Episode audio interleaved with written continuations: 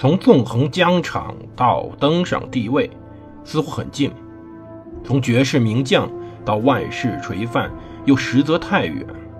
把手中的权杖换成头上的皇冠，要经历多少勾心斗角、纵横捭阖，乃至腥风血雨？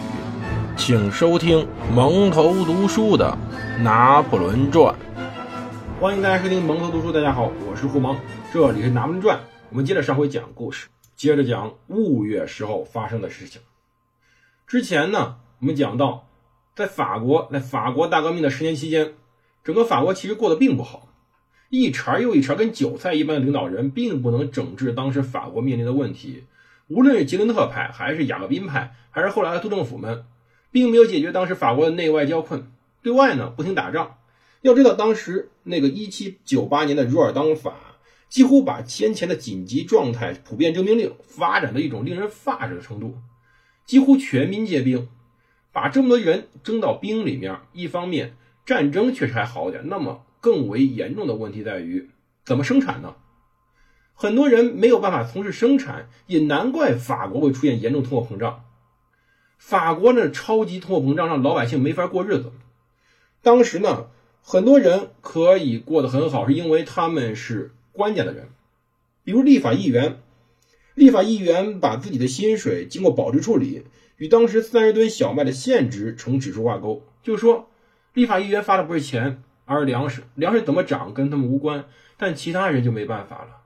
实际上，当时能够解决这一问题的人呢，可以得到丰富的政治回报。而剩下的呢，同时剩下的就是当时对外了。对外其实打仗打的并不怎么样。在拿破仑远征埃及期间，对外作战虽偶有胜利，但失败比较多。这整个的过去多少年间。法国老百姓并没有取得非常好的生活的改善，老百姓总是要过日子的。虽然自由、民主、和平这些东西都很好，但是面包和牛奶更现实啊！这不管是哪个国家、哪一波老百姓都是这样，不只是法国老百姓。而换过来说，那么当时实际上也没有什么自由民主了。当时很多官员，尤其督政府的督政们。与当时的合同商们内外勾结，产生了巨大的腐败。人们怀疑巴拉斯等人是绝对牵涉其中的，而且拿破仑本人也有可能被牵涉了。我们之前在埃及之前讲过这一点，他的老婆约瑟芬很有可能牵涉到承包商的贿赂案之中。而同时呢，很多的国有财产被变卖，国有财产被变卖以后，那些购买者也担心所有权没有办法得到保障。同时，很多议员还是通过欺诈贿选得来的。民主在哪里？民主的结果在哪里？老百姓并没有感到当时那些民主的那些优良结果，反而日子过不下去了。其实换回来说，如果站在一七九九年这一年份年份上，法国呢并非那么惨。对，这话都是我说的。刚才说法国惨，现在又说法国不惨。法国也并非一败涂地，事实上，督政府呢还行，对，督政府还不错，至少他们自己可以感受到了一种乐观精神。一方面，经济改革正在进行，还是有一定成色的。而同时呢，外交上，俄国退出了第二次反法同盟，他们国内的最大的叛乱区旺代形势在好转，英军被逐出荷兰，马塞纳在瑞士不停的取得胜利。至少法国不再面临着非常紧迫的被入侵的威胁，但是舆论这个事儿很有意思，舆论并不以你目前情况的好转为感觉，更多时候感觉是在于当时法国整个的法国问题非常严重的是对未来没有希望了，对法国人对督政府的未来不再抱有任何的幻想。这些成绩不足以消除这种督政府无能的印象，或者说，拿破仑所说的是政变时机成熟了。其实，为什么拿破仑一定要政变呢？还有个原因，是因为他年龄。其实，拿破仑有没有机会从正式的渠道成为督政，来挽救督政府的危机呢？有。但是难度太大了。难度在于，如果他想成为督政，就必须要修改宪法，因为在宪法中规定督政的年龄下限是四十岁，这个并不使得我们有什么疑问的。现在几乎所有国家对于领导人的年龄下限都有规定，比如说美国总统和我国的国家主席都有严格规定，一般是四十五岁左右，有四十的，也有五十的，都认为一个人到这个年龄段。从政大概二十年左右，一般来说，他的整个经历经验比较丰富，同时呢，他的能力更为值得人信赖，不能找一二十多小年轻上去吧。而此时，当时的督政格耶也没有什么想法，说为了拿破仑去改宪法，这使得拿破仑如果想站出来挽救法国危局，必须去冲击现有体制，或者说就是政变。要知道。后来很多人说这个雾月政变毁了当时法国民主，这一点毫无价值。为什么呢？光我们讲过有多少次政变了？之前热月政变，一七九四年七月推翻了罗伯斯庇尔，这是不是违反了民主程序？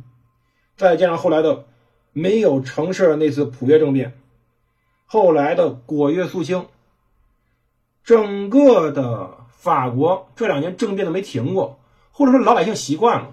老百姓习惯了这种非常无聊的这种政治博弈、政治搏杀，它没有符合框架内的宪法，因此你说拿破仑毁了法国民主，这个纯属是站在一个局部去看问题。整个的法国实际上当时的民主已经不存在了。很多时候，人们之所以信任拿破仑，因为拿破仑是真正的一个共和党人。他曾经发誓守护宪法，他很受欢迎，人们很相信他。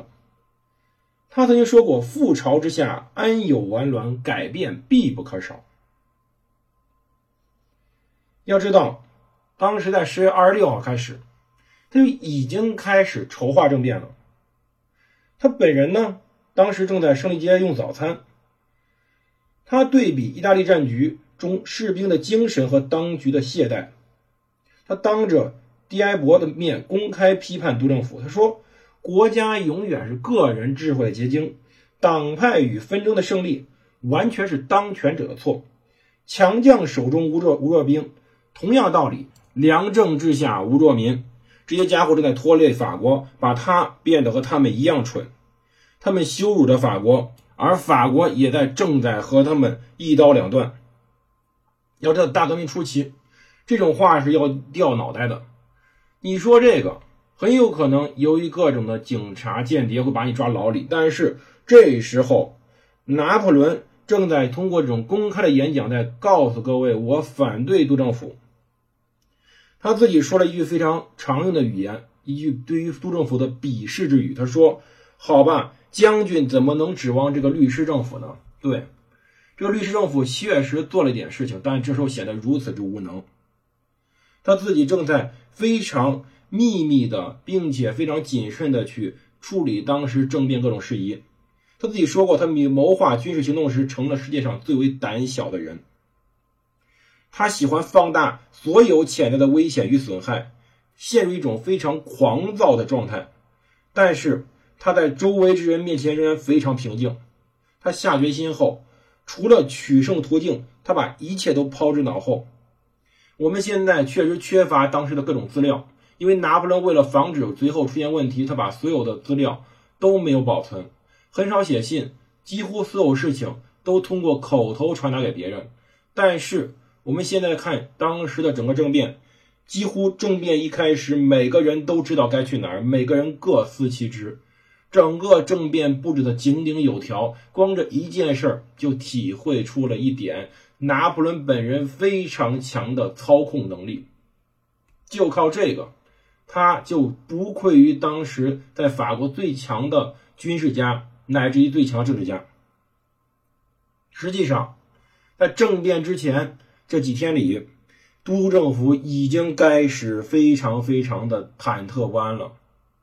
为什么？第一，可能拿破仑所放的风声已经传到他们耳朵里。